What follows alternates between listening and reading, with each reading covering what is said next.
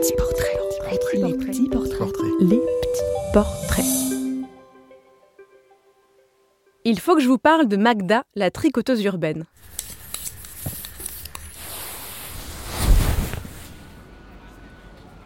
Cette histoire se passe aux États-Unis, dans la ville de Houston, au Texas.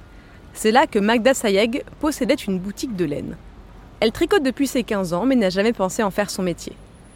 Un beau jour de 2005, elle décide de recouvrir la poignée de son magasin. Avec une petite laine rose et bleue, elle serait bien plus agréable au toucher. Devant l'enthousiasme des clients, elle décide d'emmitoufler le stop en bas de la rue. Tout le monde, même les automobilistes, s'arrête pour se prendre en photo devant le panneau. Aidée d'une amie, Magda recouvre alors tous les panneaux du quartier.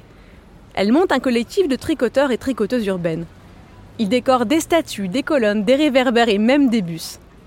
Avec Internet, leurs œuvres font le tour du monde. En Australie, en Espagne, en France ou en Argentine, des gens décident de les imiter. Le tricot urbain devient un art de rue à part entière. Un art qui met en valeur les objets du quotidien et rend le paysage urbain plus chaleureux et coloré. Aujourd'hui, Magda a fermé son magasin pour devenir artiste à plein temps. Ça donne envie de tricoter, non?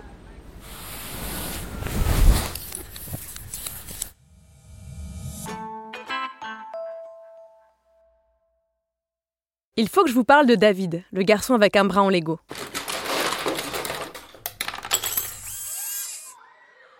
Cette histoire se passe en Andorre, une petite principauté entre la France et l'Espagne. C'est là que vit David Aguilar. David est né sans avant-bras droit à cause d'une maladie génétique. À l'école, les enfants se moquent de lui. David a tellement honte qu'il cache son bras sous des manches longues. À 9 ans, assis sur son lit, il regarde son hélicoptère Lego tout poussiéreux. Comme il n'y joue plus, David a une idée. Il va le démonter et se servir des pièces pour construire une prothèse. En une semaine, le tour est joué. David a fabriqué sa première prothèse de bras tout en Lego. À 18 ans, il crée un premier modèle robotique. Doté d'un petit moteur, ce prototype permet d'attraper des objets. Aujourd'hui, David a 20 ans. Ses dernières prothèses s'appellent MK en hommage à l'armure d'Iron Man. Grâce à ses inventions, David a obtenu une bourse pour étudier la bioingénierie. Il rêve de concevoir une gamme de prothèses à des prix abordables pour changer la vie des gens comme lui. Ça donne envie de sortir ses Lego, non?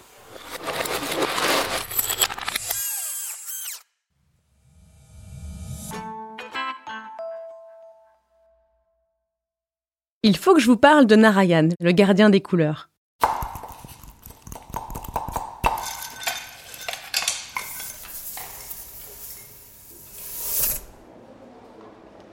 Cette histoire se passe au musée d'art de Harvard aux États-Unis. C'est ici que travaille Narayan Kandekar. Il veille sur une incroyable collection de pigments. Les pigments sont des poudres colorées que l'on mélange avec des substances liquides pour obtenir de la peinture. Vieille de 100 ans, la collection compte plus de 3000 pigments. Ils ont parfois des noms étranges jaune de Mars, marron momie et même sang de dragon. Certains sont très rares, comme le pourpre de tir, provenant du mucus d'un coquillage très précieux, tellement cher que seuls les rois et les empereurs pouvaient se l'offrir. Ou le jaune indien, le pigment le plus rare de la collection, qui s'obtient avec l'urine séchée de vaches qui ne se nourrissent que de feuilles de manguier. D'autres pigments sont très toxiques, comme le blanc de plomb ou le magnifique vert émeraude qui contient de l'arsenic, un poison mortel. Aujourd'hui, ces pigments permettent de savoir si un tableau est authentique ou s'il s'agit d'une copie, ou encore de restaurer des œuvres d'art. Ça donne envie de peindre, non?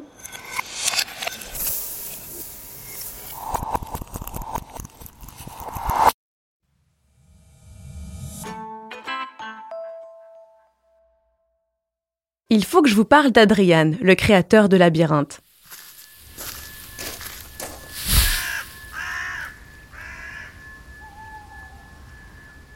Cette histoire se passe en Angleterre, dans le comté de Dorset.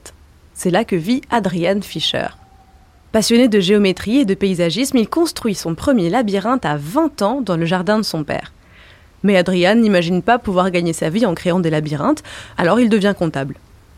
Mais quelques années plus tard, en 1978, il rencontre par hasard une actrice britannique qui lui demande de lui construire un labyrinthe. Cette commande provoque un déclic chez Adrian. Il quitte son travail pour se lancer à plein temps dans la création de labyrinthes. Qu'il soit en métal, en bois, composé entièrement d'arbustes ou de miroirs, chacune des créations d'Adrian raconte une histoire. En 40 ans, il a conçu plus de 700 labyrinthes dans 40 pays. Il détient 9 records du monde et a écrit plusieurs livres sur le sujet. En France, au château de Thoiry, tu peux visiter un de ces labyrinthes qui peut accueillir 1000 personnes en même temps. Ça donne envie de s'y perdre, non?